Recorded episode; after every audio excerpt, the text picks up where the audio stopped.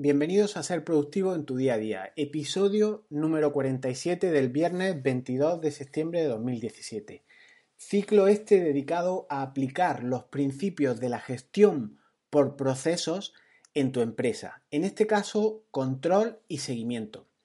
En el último episodio del podcast vimos la ejecución, la parte que más tiempo nos lleva en nuestra empresa, donde ponemos eh, más medios para trabajar para el cliente. Y hoy vamos a reflexionar sobre la importancia del control y seguimiento en nuestra gestión por procesos en nuestro día a día. Cuando entregas trabajos a un cliente, ¿consultas con este su grado de satisfacción? ¿Estableces algún tipo de filtro o control de calidad antes de entregar un producto o servicio? ¿De que esté bajo unos mínimos que tú consideras indispensables?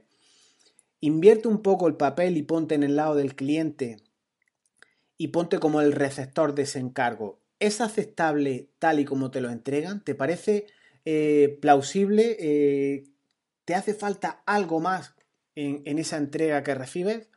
Estas y otras cuestiones las vamos a analizar hoy. Comenzamos.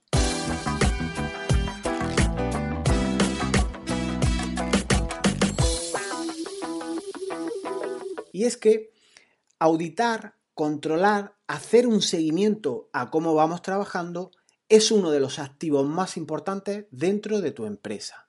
Y cuando digo activo, es para que no lo veas como un gasto. Eh, eh, el realizar ese seguimiento de los procesos de tu empresa es algo en lo que debes invertir tiempo y recursos, bien sean propios tuyos o los externalices y sean de terceros, para que tu trabajo, que es tu activo más importante, lo realices de manera eficaz y efectiva. Tu trabajo es al final lo que hace pagar tu factura, es lo que paga tu hipoteca. Entonces, ¿qué mayor activo existe que los procesos de tu empresa con lo que te ganas la vida? Y es que si compras un buen vehículo para tu empresa, como para que el mismo te aguante un montón de años, puedas hacer muchos kilómetros, la amortización sea larga, si compras ordenadores, has comprado un i7 con mucha RAM, has comprado eh, ese ordenador con súper rápido, unos discos muy potentes, unos discos de los de ahora, los SSD, y otros ejemplos que podría traer a colación de, inversiones que no siempre podrían estar muy, muy, justificadas, como lo último que yo he escuchado, que una empresa compró iPhone para muchos de sus socios y a determinados trabajadores. ¿Cómo no vas a cuidar los procesos de tu empresa? ¿Cómo no vas a monitorizar cuánto tiempo gastamos al realizar este o aquel encargo profesional? ¿Cuántas horas invierten nuestros colaboradores en un asunto? ¿O cuánto dinero hemos invertido en ese encargo del cliente concreto? Como pueden ser intervenciones o apoyos puntuales de terceros, o gastos en fotocopias, o gastos en desplazamientos, el taxi, el parking, eh, para asuntos específicos de un cliente. Trabajar el control de los procesos de tu empresa es una inversión que hará aumentar el activo de tu empresa, ya que dispondrá de mayor control. Obtendrás procesos más eficientes y por tanto más margen al obtener los beneficios buscados, procesos más productivos y en los que echar menos horas y en definitiva mayor calidad para todos. Es una filosofía win-win, todos ganan. Para ti, al, al costarte menos producir tu servicio y para el cliente al tener una percepción mayor que debe tender a la excelencia. Un encargo que hice recientemente a una empresa encargada de registrar patentes y marcas tuvo unos detalles que quiero transmitiros y para que veáis cómo con poco gasto o poco gasto adicional que para el cliente es casi transparente, eh, aplicaba eficiencia en sus procesos. Obtuve un plus de utilidad, un plus de calidad que no suelen ser habituales en las empresas. Para empezar, al realizar el encargo me hicieron firmar una hoja de encargo, que esto no todo el mundo lo hace, en la que se contenía un presupuesto detallado de los costes. Pero es que en este presupuesto estaban los que eran propios de la empresa a la que yo me dirigía y otros a modo de suplido, es decir, gastos que la empresa paga por ti, por el que realiza el encargo, pero que van destinados a terceras personas o van destinados, por ejemplo, a pagar eh, un ticket de parking o van destinados a pagar un vuelo de avión. Eh, el presupuesto en esa hoja de encargo hay un montante económico, pero no toda esa cantidad va destinada a lo que es, a lo que es el beneficio de la empresa. Entonces, partes de las que intervenían terceros profesionales, al estar geográficamente en provincias separadas y tener que encomendar determinados encargos de, de estas tareas a terceros, también reflejaban esos importes.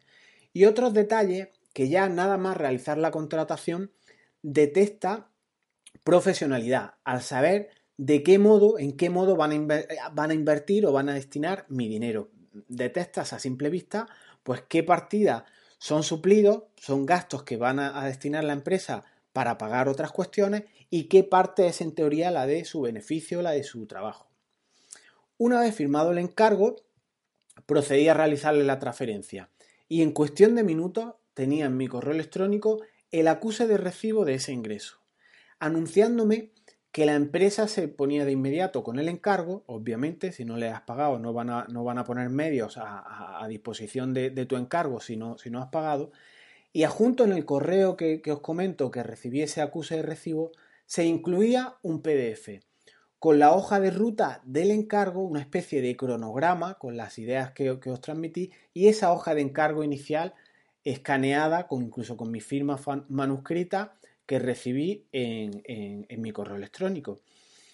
A los pocos días recibí un tercer correo electrónico, ya sí, diciéndome que la gestión estaba realizada, el encargo estaba finalizado y en él mismo se me indicaba que le facilitara un domicilio para enviarme por mensajero todos los originales, los cuales, como os podéis imaginar, ya me habían adelantado en un correo previamente. En síntesis, Recibí correos de cómo iba mi asunto, con documentos PDF adjuntos. ¿Qué partidas eran de la empresa? ¿Qué partidas eran suplidos de esa empresa? Es decir, que iban a pagar por ti, pagos por mi cuenta a un tercero. Obtuve la documentación escaneada, la cual pude almacenar en mi expediente en segundos, subirla a mi nube y recibí, sin moverme de, mi oficina, la documentación original y física sin tener que yo ir a buscarla. Así que no perdí ni un segundo.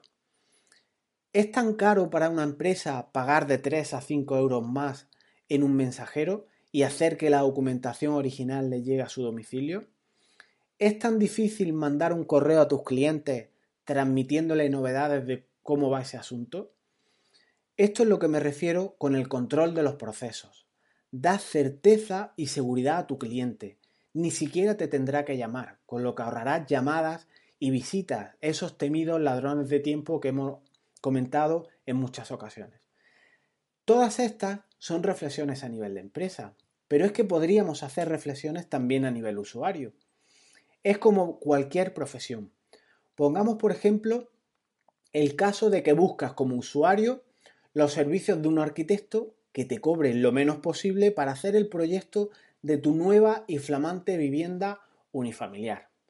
La gente siempre suele buscar precio barato, sin entrar en más consideraciones y menos en pensar a futuro. Pero es que igual es mejor pagar un poco más en ese encargo con proyección de futuro y que te diseñen una vivienda energética que sea más eficiente desde un punto de vista de coste y que en años sucesivos a tener tu vivienda construido ahorres dinero en climatización, tanto en frío como calor. Este ejemplo que os pongo es real como la vida misma y le pasó a un amigo de un amigo. Ya sabéis por dónde voy. Tu encargo barato costó unos 5.000 euros para diseñar una vivienda, frente a 10.000 o casi 12.000 que te pedía otro arquitecto, pero que incidía mucho en la garantización de esa eficiencia energética, un ahorro de costes tremendo en cuanto a la generación de, ese calor y de ese frío en las épocas del año que correspondan. Y pensé, con este ahorro de 5.000 euros lo he clavado. Me he ahorrado con mi mega gestión unos 5.000 euros y con esto me hago la piscina. En los primeros años, por no decir que en los dos primeros, pues puedes gastar unos 2.500 euros para generar el calor y el frío en cada época del año para todo un año de tu vivienda. E igual me estoy quedándome corto. Eh, llenar mm, depósitos de gasoil o pagar la corriente al precio que está para climatizar tanto en frío en calor una vivienda, eh, no es una cantidad baladí. En definitiva, inicialmente te ahorras 5.000 euros en contratar un arquitecto, no voy a decir barato, sino de precio más bajo. Pero es que a partir del tercer año en el que ya tienes tu vivienda, ya estás perdiendo dinero. Controlar tus procesos, tus gastos, tu tiempo, tus decisiones es aplicable también a nivel de usuario y no solo como empresa. ¿No crees que si un arquitecto te cobra el doble o el triple es que ha trabajado los proyectos el doble de tiempo? No siempre será así, pero en líneas generales hay una inversión mucho mayor de recursos en cuanto a ese profesional. Igual, este, este arquitecto que os comento, que te cobra un plus, ha entrado a valorar cuestiones como pueden ser hasta las horas de sol que inciden durante los meses de verano en tu vivienda y te diseña los tejados o los forjados o los vuelos de la parte alta de tu vivienda de manera que te calcula el menor impacto que tiene el sol durante el verano en las cristaleras de tu dormitorio y al revés durante el invierno. Calcula la inclinación del sol en invierno desarrollándote los vuelos del tejado en proporción a, que ganes más sol durante los meses de invierno. Si te fijas, todos son procesos, como puedes apreciar, tanto a nivel de empresa como a nivel de usuario, el, que recibe procesos de calidad al final puede incluso ahorrar dinero.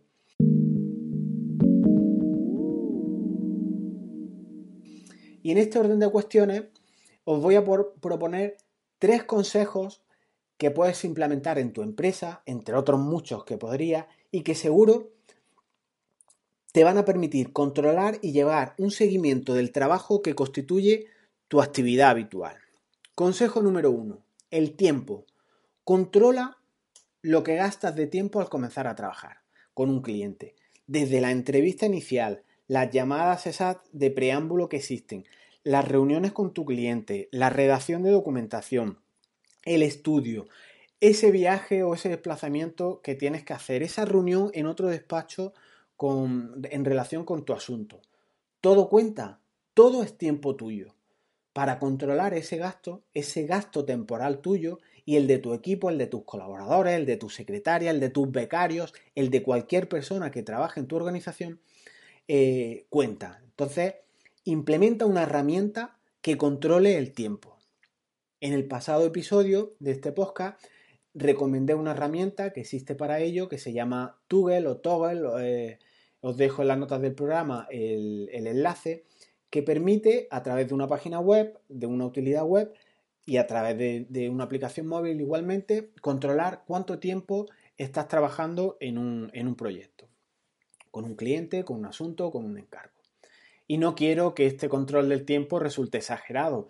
Eh, contextualizarlo todo eh, a un nivel relativo. No vas a poner el cronómetro en cuanto veas entrar al cliente por la puerta. Esté la secretaria con el crono pendiente en cuanto entra un cliente y suena el timbre. Ya ha venido la visita de las 6, pongo en marcha el crono. Entiende esta idea en términos relativos, no absolutos, ni tajantes, ni, ni, ni exhaustivos. No somos tan achuchados. ¿O sí? Consejo número 2. El dinero.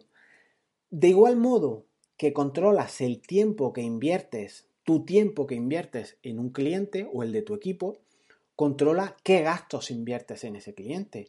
Y con gastos hay que tener una amplia mira en cuanto a este concepto. Si tienes becarios, como he comentado, trabajando en un asunto, si pones a disposición de ese, de ese cliente tuyo una secretaria, un colaborador, un personal administrativo, un auxiliar, lo que sea, que pasa rato con el cliente recogiéndole datos, por ejemplo, haciéndole fotocopias para incorporar un expediente. Todo esto hay que monetizarlo, hay que capitalizarlo, hay que hacer una valoración de ese tiempo que es tuyo, al fin y al cabo, en proporción a la media hora que ha invertido ese colaborador tuyo, a esos 15 minutos en realizarle la fotocopia de, de varias escrituras, y todo eso cuenta y hay que ir acumulándolo al expediente de tu cliente. Ese dinero que tú vas adelantando o que vas gastando aparte del tiempo que hemos visto en el consejo número uno. Controlar igualmente lo que son suplidos, es decir, qué gastos son pagados por tu empresa que en realidad si no hicieras tú ese trabajo igualmente habría que pagarlo, porque el cliente sepa qué tanto por ciento de lo que tú le cobras es de tu empresa y qué partes son suplidos y, qué gastos no son de, tu empresa. Estos controles, como digo, no son siempre exhaustivos. Y, cuando hay empresas eh, eh, que, que, lo realizan, es decir, empresas que empiezan a controlar los procesos de su trabajo, que antes no lo hacían, se dan cuenta que las facturas que emiten en algunas ocasiones, en algunas ocasiones han rozado el ridículo y se oye esa temida expresión, pero si esto me ha costado el dinero. Claro que te ha costado el dinero, si no has controlado que has invertido en un, en, un proyecto, igual en un proceso, en, un cliente, igual estás haciendo trabajos técnicos eh, de un alto nivel y estás cobrando el precio a, precios simbólicos, como las últimas cuestiones que yo he oído, que ahora los albañiles, con el, trabajo de, la construcción totalmente reventado, le están pagando a 5 euros la hora. Es que igual tú estás cobrando por un trabajo que estás haciendo en tu, en tu empresa 5 euros la hora. Es algo que todo esto debe dar que reflexionar. Y es que pues no incluir los kilómetros, no incluir los tickets de parking eh, que, utilizas para, tu cliente, no disponer, no aumentar o, no implementar o no sumar la amortización del vehículo de tu empresa en esa parte, aunque sea proporcional, aunque sea remota en un cliente, eh, debe de sumarse ese tiempo de reuniones, debe de sumarse las llamadas, los mails, la contestación a los mails, los suplidos que adelanta. Todo es tiempo y dinero que inviertes en ese encargo y todo eso debe de quedar guardado en algún sitio para que tú luego cuando calcules tu minuta, cuando hagas tu factura, veas que te ha quedado realmente. este es el control y estas son las ventajas de los procesos de, que se aplican en los proyectos, en cualquier tipo de proyecto, a los procesos de tu empresa.